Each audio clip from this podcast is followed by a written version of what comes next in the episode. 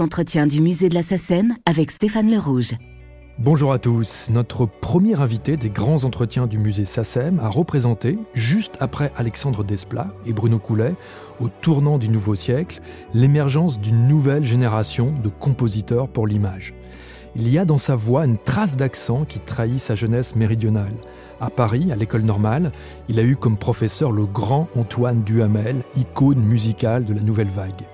Un large public a découvert sa musique en même temps qu'il découvrait le cinéma de François Ozon avec Sous le sable en 2000. Depuis, avec Ozon, c'est un mariage quasi inconditionnel. 12 longs métrages en bientôt 20 ans de collaboration au long cours. En héritier de Georges Delru et Michel Legrand, il a une écriture d'une grande clarté, d'un lyrisme franc et généreux chez Christian Carillon, Nirondelle a fait le printemps, Joyeux Noël, et d'un lyrisme plus trouble, plus tendu, sinon plus inquiétant chez Ozon. Avec lui, nous allons évoquer sa formation, ses influences, ses débuts et plus largement les coulisses de la création avec les cinéastes de sa vie, d'Ozon à Carillon, de Danny Boone à Christophe Baratier. Bonjour Philippe Rombi. Bonjour. Pour ouvrir les hostilités, j'aurais presque envie de, vous demander quels sont pour vous les avantages pour un compositeur d'aujourd'hui de s'exprimer à travers et pour le cinéma? Les avantages, euh, le premier peut-être, ce serait de pouvoir euh, exprimer à travers les histoires et les univers des cinéastes euh, avec qui on, partage nos aventures, d'exprimer le plus de, sentiments euh, possibles, le plus de, de contrastes possibles dans la création musicale. Euh, si toutefois on, on est ouvert à ce, cet euh, exercice-là et qu'on mmh. aime euh, changer d'univers, on peut avec le cinéma, grâce au cinéma, avoir un, un, un support émotionnel d'inspiration quasi illimité. C'est-à-dire qu'à travers l'univers d'un autre créateur, qui est le metteur en scène, le cinéaste, vous pouvez vous écrire une musique à la première personne. Oui, parce que avant de faire euh, de la musique pour un film, on, est, enfin, en ce qui me concerne, compositeur avant. Donc on s'est créé nos propres euh, fantasmes, nos propres histoires pour écrire nos œuvres euh, avant de faire de la musique de film. Donc cette source elle est quand même un peu tarissable à un moment donné donc c'est vrai que de se retrouver à partager l'univers des d'autres d'autres artistes d'autres créateurs et à travers leurs histoires continuer à perpétuer euh, nos, nos, nos inspirations c'est formidable parce que on, on, on se laisse surprendre. Mais j'ai l'impression que pour vous chez vous écrire pour l'image c'est une sorte d'accomplissement c'est une sorte d'idéal dont vous rêvez depuis vraiment l'enfance. C'est une, une sorte d'évidence. Euh, c'est une continuité c'est très particulier euh, comme sensation. C'est c'est une manière de raconter la vie quelque part. J'ai toujours raconté la vie depuis que je suis tout petit euh, grâce à la musique. C'était mon moyen d'expression euh, c'est à dire c'est à dire que j'étais euh, un enfant assez euh, timide assez réservé et j'avais un besoin en revanche j'étais très sensible et j'avais un besoin de d'extérioriser de d'exprimer de, des émotions qui que je ressentais euh, mais que vous n'exprimiez pas par la parole. Voilà voilà c'est ça. Donc je je euh, j'étais pas je, je parlais changé je rigolais avec les copains à l'école il avait pas de problème mais je, mais ce qui, ce qui m'était personnel des sentiments des ressentis j'ai toujours eu une, une sensibilité un petit peu euh, au-dessus au de la moyenne euh, mais aujourd'hui encore je, le sais je le sens. Et donc euh, cette manière de de, pouvoir exprimer ses sentiments euh, c'est illustré par euh, un besoin de coucher ça euh, d'une certaine manière. Euh, alors c'était pas sur le papier comme certains le pourraient le faire. Moi c'était grâce au piano que j'avais chez moi. Mon père m'avait euh, installé un piano à la maison sans savoir vraiment ce que j'allais en faire au début euh, avant de prendre des, vraiment des cours donc j'allais sur ce piano comme comme c'était pour moi le, le moment euh, privilégié de ma journée je rentrais de l'école, euh, j'ouvrais le, le, couvercle, et là, je partais dans des, des élucubrations. Mais alors qui était complètement euh, libre, je, je ouais. cherchais, voilà, je, je, je, couchais les choses. Alors, et j'essayais de les, de les agencer, puisque je n'avais pas de savoir encore de, de, sur la musique, de connaissances. Je les agençais le plus harmonieusement possible. Je me souviens, quand je partais euh, quelquefois en vacances l'été, euh, eh bien cette jauge que je n'avais pas pu exprimer pendant une semaine, 15 jours, quand je revenais de vacances, je me souviens m'isoler une heure, deux heures, euh, et ma maman le savait, elle fermait la porte, elle savait que j'avais besoin de sortir tout, ce que j'avais pas pu sortir pendant les vacances. Donc c'est une sorte presque de, je dirais pas de journal de bord, mais de, de journal intime, ah, de, oui. de cahier intime. Et, euh, imaginons par exemple, alors c'est facile de le dire aujourd'hui, mais voilà, vous êtes en quatrième, vous avez eu euh, huit en maths, euh, vous êtes triste, déçu, ou vous avez une sorte d'amour platonique pour une jeune camarade de, de votre classe, comment est-ce que vous l'exprimeriez au, au piano en 50 secondes? Ah ben j'ai... Euh ça, oui, ça pourrait donner ça, par exemple.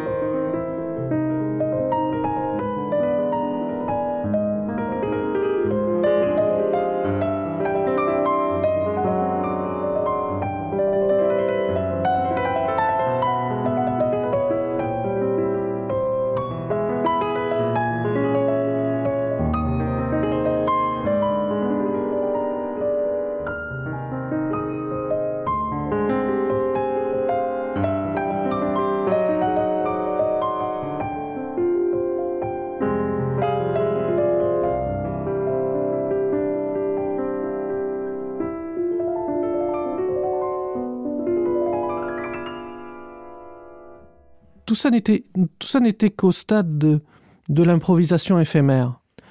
C'est grâce à mon entourage euh, à ma maman mon frère mon père euh, qui me disait mais mais qu'est-ce que qu'est-ce que tu viens de jouer? Donc là j'étais obligé de leur dire je, je ne sais pas. Euh, rejoue rejoue là au milieu c'était beau là la fin. Et je, ne sais pas. Alors j'essayais de, de, refaire tant bien que mal en moins bien ce que j'avais fait jusqu'à ce qu'on me dise mais tu devrais écrire euh, apprend euh, écrit tout ça c'est intéressant. Et de l'improvisation est née l'envie de passer de fixer les idées et de basculer vers l'écriture. Oui parce que ce, ce tout, tout ce qui m'arrivait autour de moi se traduisait en musique. Donc les émotions des gens les, les rapports humains les euh, oui les drames les enfin ce que je voyais à la télé les infos le tout.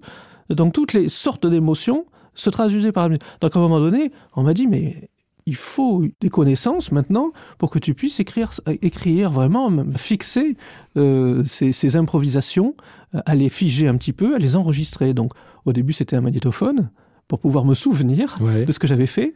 Et, et après l'écrit. l'écrit. Voilà l'écrit. Donc là c'est passé par euh, des balbutiements euh, de, de solfège rudimentaire de mes débuts jusqu'à ce que, des, que mes, mes cours me permettent de théoriser tout ça et d'écrire dans les règles de l'art euh, au, au fur et à mesure de mes études. Et c'est vrai qu'il y a quelque chose qui est vraiment typique aussi d'un compositeur de votre génération, puisque vous êtes né en 68, c'est que contrairement à la génération mettons de nos grands-parents qui ont découvert le monde extérieur, mettons beaucoup par la littérature, euh, ce, qui vous, ce qui a nourri votre imaginaire, c'est évidemment la télévision et, et, le cinéma. Est-ce que ça a tout de suite façonné votre vocation dans le sens de se dire ben voilà, si je deviens compositeur, j'ai envie d'écrire, non pas forcément pour le concert ou, le ballet, mais d'écrire pour l'image. Oui. Depuis ma, tendre enfance, c'est vrai que ce que je refaisais au piano, c'était les génériques, c'était les génériques de séries, les thèmes de...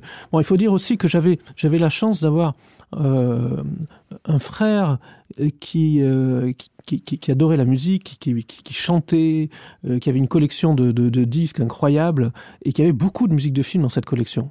Et donc un jour, quand j'ai Euh, eu le droit euh, de me servir de sa fameuse platine 33 tours que personne ne devait toucher et, d'aller piocher dans sa collection de 33 tours soigneusement rangée dans une vitrine je, je m'en suis donné à corps joie et là j'ai découvert Morricone Paris Williams parce qu'il avait il aimait euh, entendre des, musiques symphoniques des grandes musiques euh, et des musiques de films parce qu'il adorait le cinéma aussi Et donc j'allais lui piquer ses, disques et j'écoutais.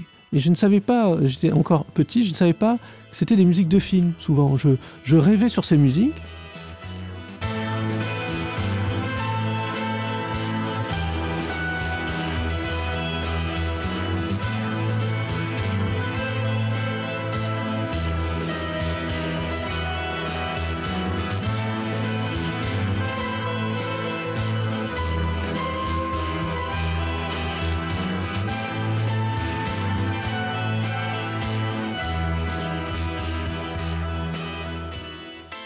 Euh, plus tard, quand j'ai continué mes études au conservatoire et que j'ai abordé euh, la direction d'orchestre, que j'ai commencé à étudier euh, les œuvres classiques symphoniques, je suis tombé amoureux des musiques à programme. Je des musiques de ballet, de Daphnis, de Prokofiev, de l'Oiseau de Feu, de Richard Strauss, la symphonie alpestre, etc. Et tout d'un coup, il y a des évidences, des connexions qui se sont faites. Je me suis dit, voilà une musique qui raconte aussi quelque chose, qui sont très évocatrices. Et pour moi, euh, il y avait quand même un héritage de ces musiques-là par rapport à ces musiques classiques-là. Ouais, ouais, Il y avait, il y avait une filiation et ça me, ça me, j'étais chez moi, je me sentais chez moi. Donc cette, cette- ce besoin d'évoquer en musique des, des- des émotions ou la nature, ou donc le cinéma est arrivé là euh, à mon adolescence, la passion du cinéma est arrivée, Ouais. les projections chez moi avec les copains toute la nuit. Donc il y a eu des, il a- tout ça s'est recoupé. La musique et le cinéma, Oui. il y a comme une espèce de... À un moment donné, ça s'est Il rejoint. y a une jointure, ouais. Ouais, ouais. Ouais. Et alors, comme Francis Lay, qui est né à Nice, euh, vous, vous avez grandi à Marseille, euh, comment est-ce que vous avez vécu cette traversée du miroir, c'est-à-dire le fait d'être euh, un enfant du Sud et de monter à Paris? Ah ben ça, ça a été, euh, oui, c'est c'est un déracinement, bien sûr. À quel âge? Euh, c'est plus de 20 ans. ouais. Avant, je suis venu quelques fois parce que je faisais des courts-métrages, j'essayais. Et Donc, euh, c'était des allers-retours. Je, je, je... Donc, je donnais mes cours quand j'étais professeur au conservatoire parce que j'ai eu mon prix à 18 ans. À 18 ans, j'ai pu donner mes, mes premiers cours.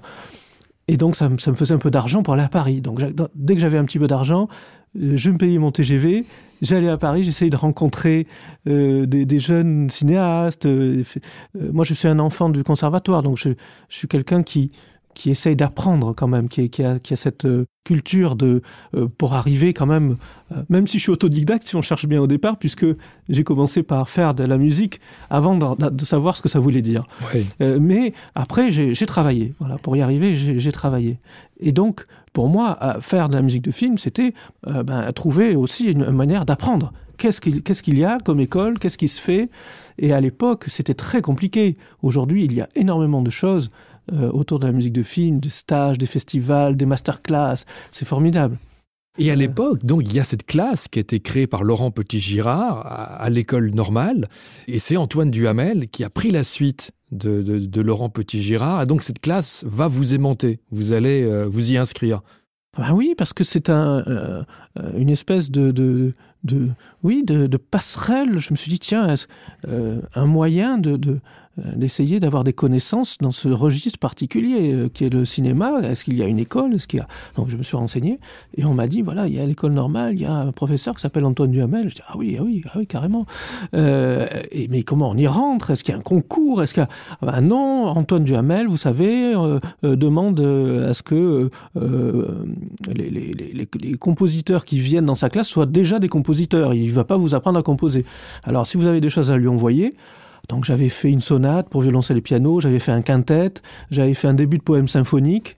Euh, donc j'ai envoyé ces partitions à Antoine Duhamel et puis j'ai croisé les doigts Hmm. et puis euh, et j'ai reçu un mot Antoine Duhamel vous accueille dans sa classe etc Euh, donc j'étais j'étais j'étais heureux et j'ai retroussé les manches pour me payer mes études à l'école normale du et aller toutes les semaines. euh, à l'époque, je n'habitais pas Paris, donc je, je faisais le voyage toutes les semaines pour aller euh, prendre ce, moment de, de, de bonheur euh, volé euh, à l'école normale avec Antoine. Il faut dire qu'Antoine Duhamel était un, un, compositeur né en 25, comme Georges Delru, donc il a fait partie de cette génération 25 qui a eu 20 ans au moment de l'après-guerre, qui c'était un élève de Messiaen, notamment de René Lebovitz au Conservatoire de, de, de, de Paris, euh, un enfant du dodécaphonisme qui a élargi un peu finalement son langage, il a défriché d'autres territoires de la musique grâce au cinéma et grâce à Paulet, bien sûr, euh, Godard, Truffaut et plus tard euh, Bertrand Tavernier, euh, Patrice Lecomte. Quelle est, quelle est la place que représente la figure d'Antoine Duhamel dans votre parcours? Euh, Cet homme qui était un homme euh, qui était aussi insolite, qui était son finalement son, son esthétique musicale. C'était un grand bonhomme avec une barbe de 1 mètre, avec un physique entre Zizi Top et Rasputin. Quelle figure il a représenté pour vous? Ah, c'était, il était impressionnant hein, quand il arrivait. Euh, il y avait une cape, je me souviens. Euh, c'était à la fois le, grand monsieur, mais, mais, mais, mais le petit artisan. C'est-à-dire que ces grands airs, et c'est impressionnant pour un, pour, un, pour un jeune comme moi, euh, il avait un, côté attachant, euh, presque naïf, euh, qui faisait que ça, nous mettait à l'aise quelque part. Donc il avait son crayon, ses partitions écrites à la main. Il était en dehors du système, du showbiz et tout ça. Il était, et c'est ce que j'aimais bien. Faire la musique voilà concrète euh, au sens euh, premier. premier du terme voilà. Euh, et cette exigence aussi de l'écriture malgré l'exercice de faire de la musique à l'image de garder une certaine exigence scientifique de l'écriture au sens savante plutôt ouais. que scientifique voilà. L'écriture savante c'est ce qu'il a su réaliser un petit peu dans son cinéma euh, c'est de, conserver quand même une certaine écriture intéressante euh, musicalement, euh, tout en, comme vous disiez tout à l'heure, l'étendre au cinéma, étendre son, sa palette pour partager au mieux avec les réalisateurs.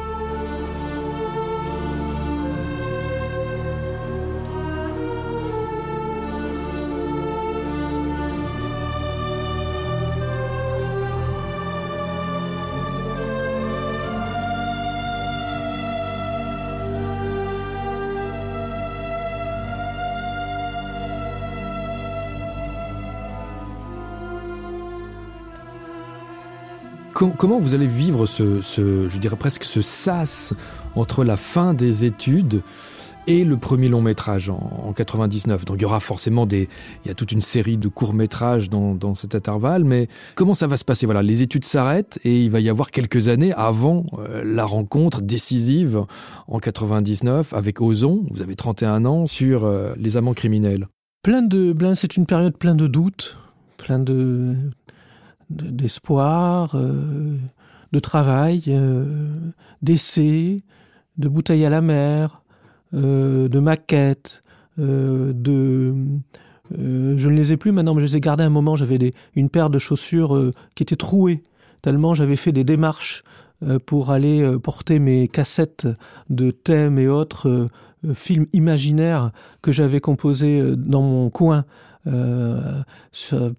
Des ensembles de morceaux euh, auxquels je donnais des titres improbables. Et puis j'ai essayé de déposer ça mais oui des bouteilles à la mer parce que parce que la plupart du temps c'était vous avez rendez-vous? Euh, voilà non donc euh, au revoir. Déposer quand même une cassette bon elle va finir peut-être dans un tiroir ou à la poubelle. C'est vraiment utopique. Donc c'est une période où bon il fallait vivre quand même. Donc j'étais professeur de piano. Donc je lâchais pas ça je donnais mes cours et puis j'adorais mes élèves donc euh, euh c'était c'était pas quelque chose de contraignant pour moi j'aimais ça Euh, donc j'avais cette double casquette. Oui j'avais mon petit cartable avec euh, euh, mes, mes, mes, mes partitions de de professeur de piano. Et puis euh, quand j'allais à mes rendez-vous pour essayer de faire écouter mais j'avais un autre cartable avec mes cassettes et c'était assez drôle. Deux cartables et deux casquettes. Oui exactement. Oui, oui. c'était deux, deux docteur Jekyll et Mr Hyde un petit peu de... non c'était assez c'était une période oui remplie de de, de, de, doute et oui c'est ce que je disais de doute et d'espoir mélangé Il y a eu des moments où vraiment vous vous êtes dit bon ben voilà je vais, je vais peut-être euh, juste continuer à écrire juste pour moi mais mon vrai métier ça va être la pédagogie je vais rester euh, professeur. Ou vous avez quand même eu la, la conscience de qu'un jour finalement vous finiriez par rencontrer le, le cinéma? Non j'ai jamais euh, j'ai eu peur mais j'ai jamais douté. Euh, pas de moi, mais j'ai jamais douté de, de, de faire quelque chose dans, dans, dans, dans, le métier, de créer, de, de, de faire de la musique vivante. De... Non, j'avais, je, je, je croyais. Je sais pas d'où ça venait, mais j'avais quelque chose qui m'empêchait de dire oh là là, j'y arriverai jamais ou, ou c'est pas possible. Je sais pas. Ouais. Et j'avais une un moteur qui m'animait et qui me faisait avancer. Alors effectivement, nous sommes en 99. Et, et là, vous allez rencontrer un, cinéaste qui a déjà cette réputation un peu, comment est-ce qu'on pourrait dire, d'enfant terrible du, du, cinéma français. Il s'est fait connaître par le court métrage et par un premier long euh, qui s'appelait Sitcom. Euh, C'est François Ozon. Et là, sur son deuxième long métrage, il bascule vers un projet plus, plus presque fantasmatique, plus, plus, plus onirique, plus ambitieux, donc Les Amants criminels. Quel enchaînement de circonstances vous a amené face à Ozon? Euh, J'avais fait donc euh, un certain nombre de courts-métrages. À un moment donné, voilà, je ne savais pas comment euh, arriver à faire entendre ce travail. Donc j'ai compilé tout ça. J'ai fait un enregistrement, une cassette ou un CD, je ne sais plus, de, de tout ça. Et euh, j'ai pu la faire passer à un moment donné à, Olivier Delbosque, qui, allait fonder euh, Fidélité, cette maison de production de, films, qui à l'époque euh, produisait d'ailleurs que des, courts-métrages. C'était vraiment ses débuts, tout, on débutait tous en fait. Et il, avait trouvé. Euh, voilà, il m'a dit bah, c'est du talent, c'est magnifique, etc. Il y a plein de choses intéressantes. Je prends ça, je le garde dans un coin, et puis si un jour j'ai l'opportunité de faire écouter ça à un réalisateur, je penserai à toi. Il a tenu parole. Il a tenu parole, oui, oui. Euh, quand François Ozon a, réalisé euh, Les Amants criminels, qui est en vérité son premier film, qui n'avait pas pu euh, monter, c'était compliqué de commencer par celui-là, donc il a fait sitcom finalement, et puis il est revenu à son premier projet le producteur donc fait écouter euh, euh, cet enregistrement euh, à, François Ozon qui, trouve ça très intéressant et donc me propose de faire un essai sur un passage de, de son film les amants criminels. Donc je m'exécute, je reçois le film, je fais dans l'urgence une, maquette de cette scène, je vais au rendez-vous prévu quatre jours après euh, au, montage son, parce que le film était très avancé déjà, euh, le montage image était terminé. Et là, euh, eh bien, je voilà, j'attends l'arrivée de François. La musique était calée, sachant qu'il n'avait pas euh, de musique euh, original pour cet endroit, il y avait euh, une belle œuvre de Dvorak, ah oui. je ne sais plus laquelle, qui était calée là, formidable, je crois que c'était Sholti avec Chicago, évidemment, mmh. un enregistrement formidable, et moi j'avais mon petit truc au synthé, surtout les sons de l'époque, c'était quand même assez terrible, voilà. Donc là, euh, je transfère à grosse goutte, parce que switcher d'un morceau à l'autre, bah, évidemment, sinon c'est pas drôle, et, et je me disais, bah, pourvu que, pourvu que, euh, ils trouvent pas ça trop minable par rapport à cet enregistrement magnifique. Voilà. Et euh, après avoir écouté l'un puis l'autre puis l'un puis l'autre, François dit mais non mais ça marche ça marche mieux ce qu'a fait euh, Philippe. C'est ça qu'il faut. Et puis là, de fil en aiguille, il commence à, demander à son monteur est-ce que tu peux montrer la, la séquence de la barque à Philippe? Est-ce que tu peux montrer le petit passage là? Euh, petit à petit, euh, je, me, je, je me mets à, à Vous avez contaminé le film. Oui, alors j'ai pas fait beaucoup dans ce film, mais enfin un plus que la, la petite séquence qu'on qu m'avait demandé. Et puis j'avais pris l'initiative, moi aussi, j'avais préparé. Je trouvais que le, tout le final du film, il y avait une musique qui était collée dessus, qui était une musique classique, qui était belle en soi, mais je trouvais qu'avec le film, j'avais ressenti quelque chose et je l'avais proposé.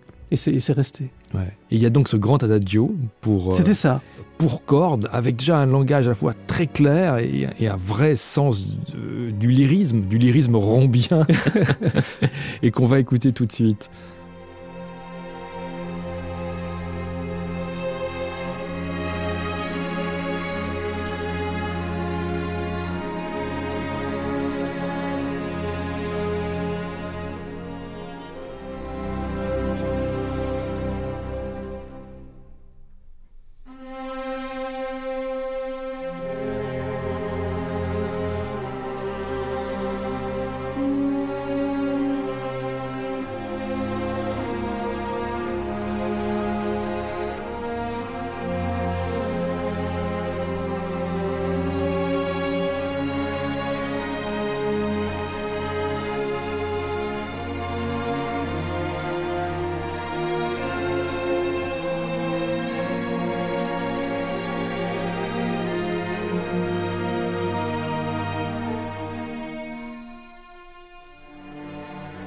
La question qu'on a envie de poser par rapport à Ozon, c'est que euh, aujourd'hui, avec quasiment 20 ans de recul, puisque c'était en 99, est-ce qu'il est plus facile de démarrer avec un cinéaste de sa, de sa génération, puisque Ozon a juste quelques mois de, de, plus que vous?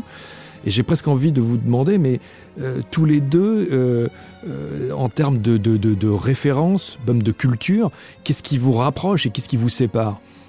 Hmm. C'est une question délicate. À laquelle il faut répondre. Je vois. Bah avec François, on a entendu, on a vu, euh, on a vécu dans le, des, des, choses assez similaires quand même. Donc on a des, des, des points de, de convergence, euh, des références euh, euh qui font que peut-être... Euh, euh, voilà, je me souviens Potiche par exemple, quand on a parlé de Potiche, c'est des, des films qu'on regardait quand on était enfant, au même âge de toutes ces années 70, on avait cette, cette envie commune de, de, de, de, de, retourner dans ces parfums-là, et, ouais. et, et on s'est compris très vite. Euh, non, je ne sais pas si c'est plus, plus, plus difficile euh, aujourd'hui ou plus facile.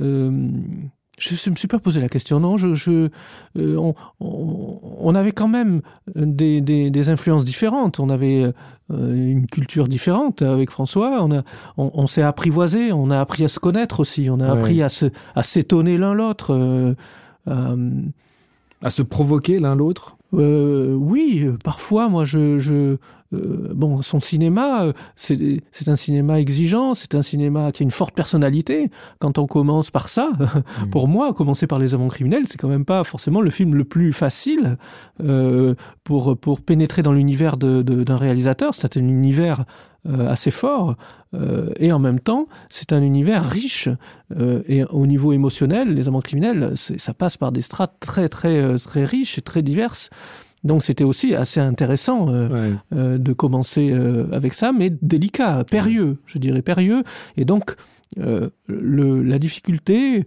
avec françois ça a été de lui proposer des idées euh, en essayant euh, de d'élargir le curseur pour voir euh, euh, ses réactions en fonction de, de sa sensibilité voir si là j'étais allé trop loin ouais. pas assez euh, et, et petit à petit moi aussi découvrir son univers que qu'on peut ne découvrir qu'à partir d'un certain nombre de films aussi oui où, où les choses commencent à s'affirmer. Mais comment, en quelques mots, pourriez-vous définir le statut de la musique originale chez Ozon et est-ce qu'en 20 ans, ce statut a changé, a évolué? Il a évolué, c'est certain.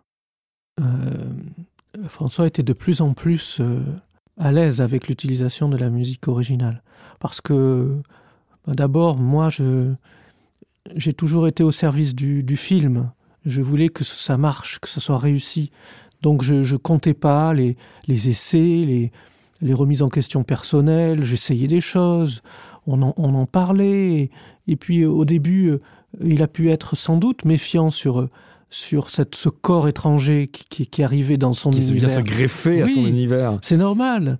Euh, le pouvoir est tel de la musique que, que sur une même scène trois quatre ou cinq musiques essayées différentes la scène vous la vivez tellement différemment vous la ressentez différemment. Ouais. Jean, Rabneau a toujours une très belle image là dessus il dit pour un cinéaste et c'est vrai pour Rabneau comme pour Roson mais comme pour tout cinéaste on a à un moment donné on a l'impression de confier les clés de la maison à un autre créateur. Et de lui abandonner son film et que c'est voilà c'est lui qui va agir sur le film qui va l'interpréter.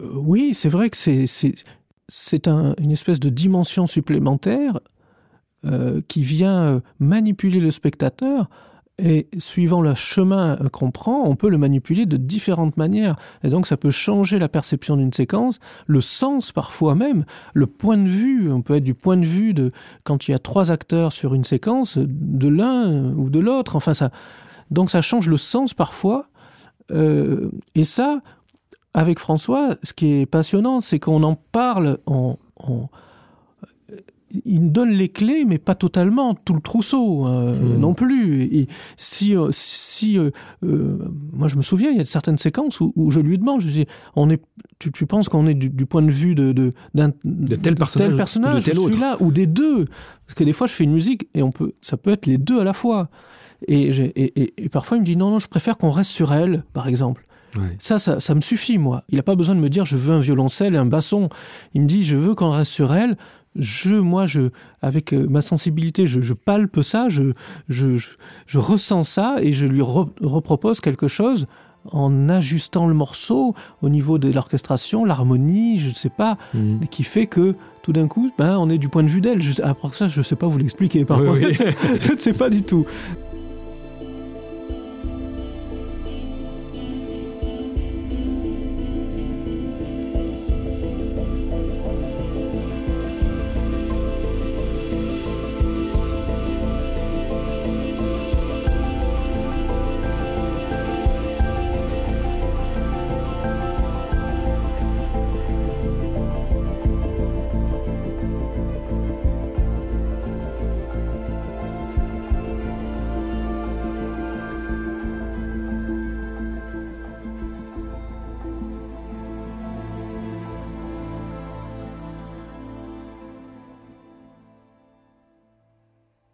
Mais c'est vrai que en, quasiment 20 ans de collaboration, et vous cumulez quoi 12 films 13 films? Je sais plus, j'ai pas, pas compté. Et, euh, et que à l'intérieur de cette, de cette sorte de fraternité partagée, on a l'impression que votre chance à vous, en tant que compositeur, c'est que si le cinéma d'Ozon, il est multiple, il n'a pas un visage, il a des tas de visages différents et que c'est aussi une chance de renouvellement dans l'inspiration musicale parce que il y a quasiment un, un grand canyon entre, mettons, Potiche et Franz et entre Franz et la Mandouble.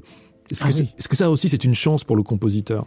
Ben, C'est une chance pour moi en tout cas, parce que comme je le disais euh, euh, précédemment, euh, cette manière d'exprimer euh, tous les sentiments réunis de la vie euh, que j'ai depuis mon enfance, euh, ça me va là, parce que du coup, il m'en propose des sentiments et des expériences et des, et des, des états d'âme. Oui. Euh, et, et, et moi, je, je, je, je, jubile mmh. chaque fois. Je me dis, qu'est-ce qu'il va, me, qu'est-ce qu'il va faire Chaque film, qu'est-ce qu'il va...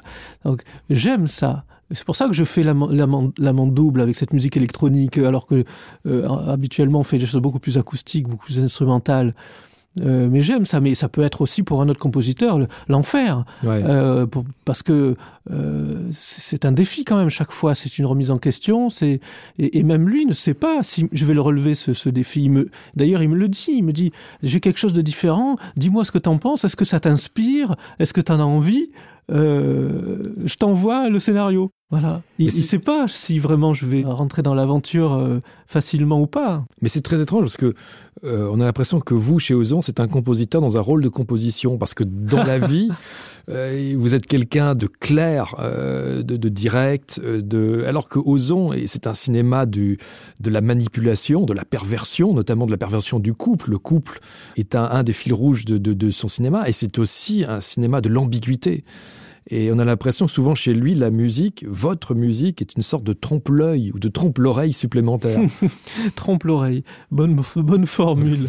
Oui, oui, c'est vrai que, que, que dans, dans le cinéma de François, il y a ce vrai faux tout le temps dans est-ce que c'est vrai? Est-ce que c'est un reflet de la réalité? Euh, ou est-ce qu'on est dans le mental du personnage? Est-ce qu'on est dans le mental? Est-ce qu'on doit leur rester dans le mental du personnage? Comme dans la double par exemple où on sait on a beaucoup parlé de mental justement.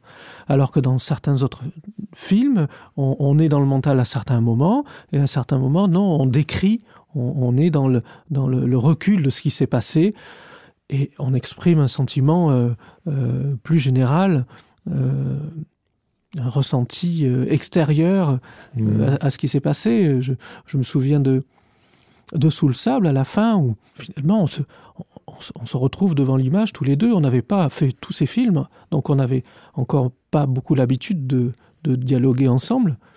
Qu'est-ce qu'on fait sur Charlotte euh, Rampling? Elle pleure, qu'est-ce qu'on fait? Est-ce qu'on met de la musique? Est-ce que ça va être trop? Est-ce que ça va appuyer ce qu'on voit déjà? Euh, Il y a la mer, il y a le son, les vagues, il y a la plage et on, a réfléchi sur l'instrumentation si on, on faisait quelque chose d'orchestral ou pas. Ou de chambriste. Ou de chambriste sur ça. Je, euh, évidemment pour un jeune compositeur une scène sur la plage où on court on se dit ça y est je vais je vais sortir le, le, le, le, le, le, les violons et le, grand orchestre. Bien sûr c'est un réflexe de parce qu'on a besoin de s'exprimer c'est normal. Euh, et puis après il ya le film la justesse. Qu'est ce qui est juste pour le film? Et donc là ce qui était juste je pense et c'était son avis aussi c'était que on la laisse pleurer sans musique. Et que la musique démarre après. après. Voilà. Et que quand elle le voit, euh, Bruno Kremer, euh, son, son espèce de, de fantasme intérieur euh, se remet en route et la musique se remet en route avec elle. Donc là, on avait travaillé sur le son pour que euh, le piano, le violoncelle dialogue, et puis que euh, quand euh, le piano se retrouve tout seul, le son de l'océan s'arrête Ouais. et que le piano soit carrément tout seul dans la pièce, dans la salle de cinéma. Et l'orchestre au générique de fin qui suit, lui, exprime toute la douleur contenue dans le film et qui n'était pas dans le film.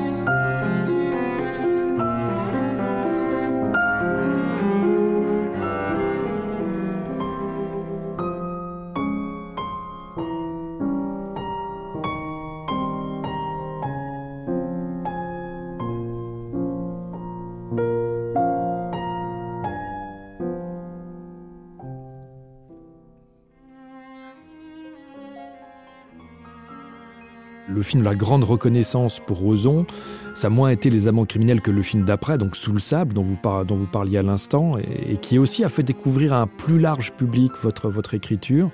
Et puis à partir de là, ben voilà, il y a eu des tas d'autres films qui sont arrivés. Une hirondelle a fait le printemps avec Christian Carillon, euh, et puis des collaborations avec Philippe Leguet, avec Christophe Baratier, euh, euh, une invitation musicale chez, chez Agnès Jaoui, etc.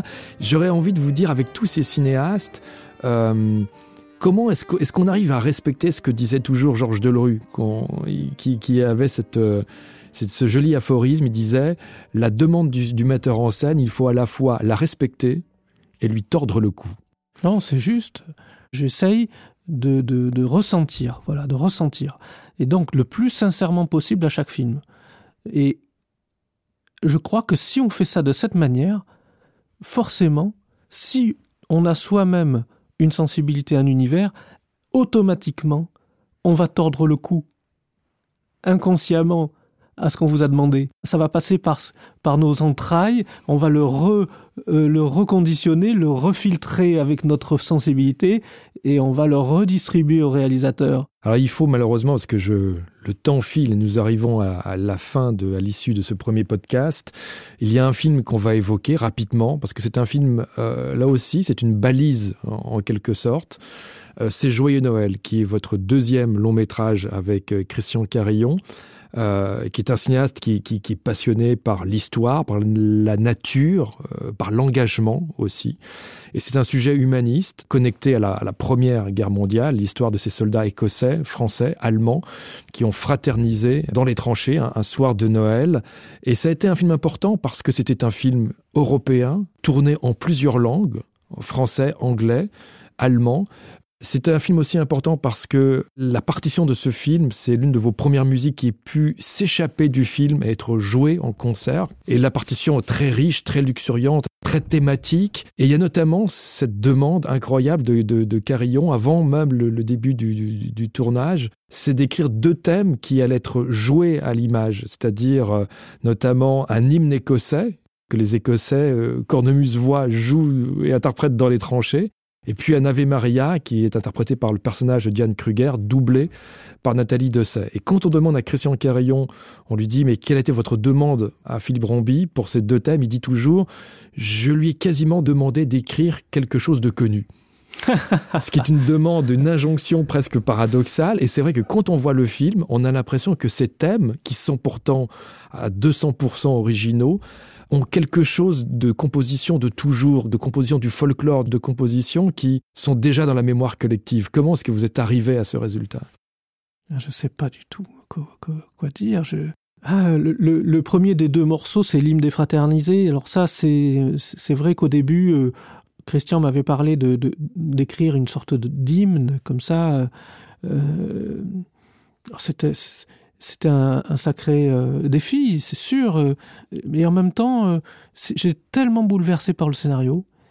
Quand j'ai lu le scénario, là, là, on peut parler de, processus de création. En tout cas, c'est très différent suivant les films. Il y a des films où vous avez besoin beaucoup de réfléchir, de, de, faire des pauses, de, sortir, d'aller s'aérer, de revenir, de, voilà, de digérer une histoire ou des images.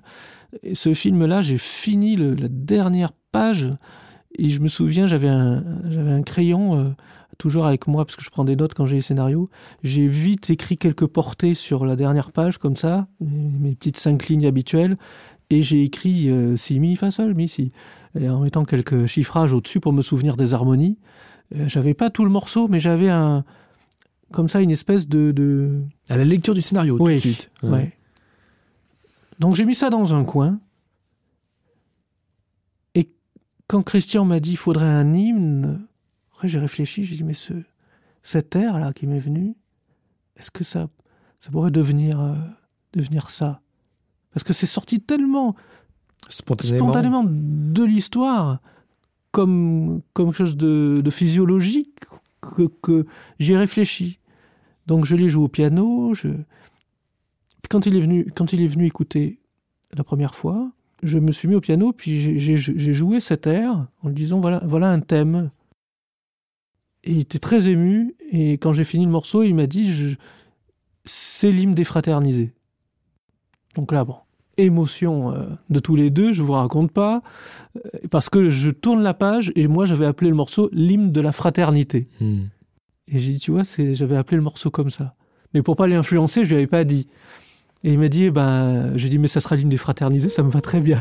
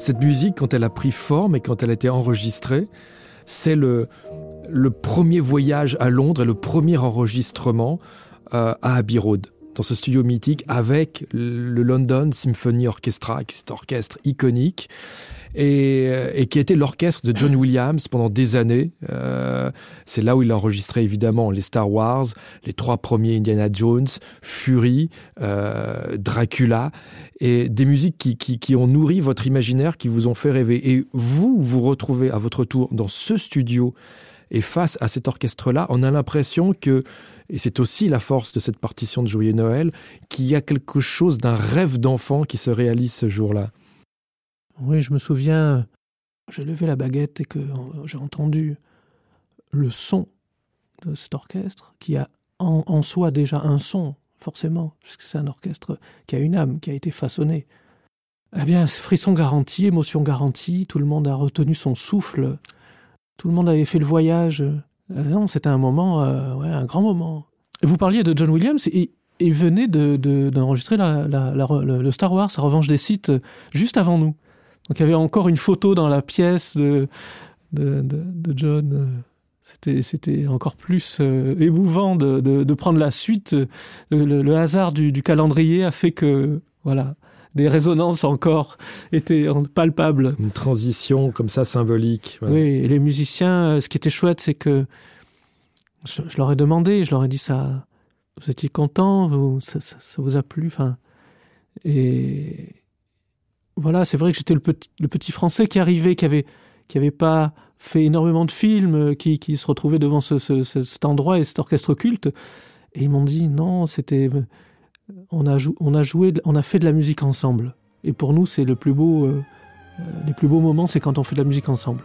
J'ai aimé cette réflexion-là. Et bien pour boucler donc ce, ce premier module, ce premier podcast, eh bien nous allons écouter l'hymne des fraternisés issu de Joyeux Noël de Christian Carillon. Merci Branly. Merci à vous.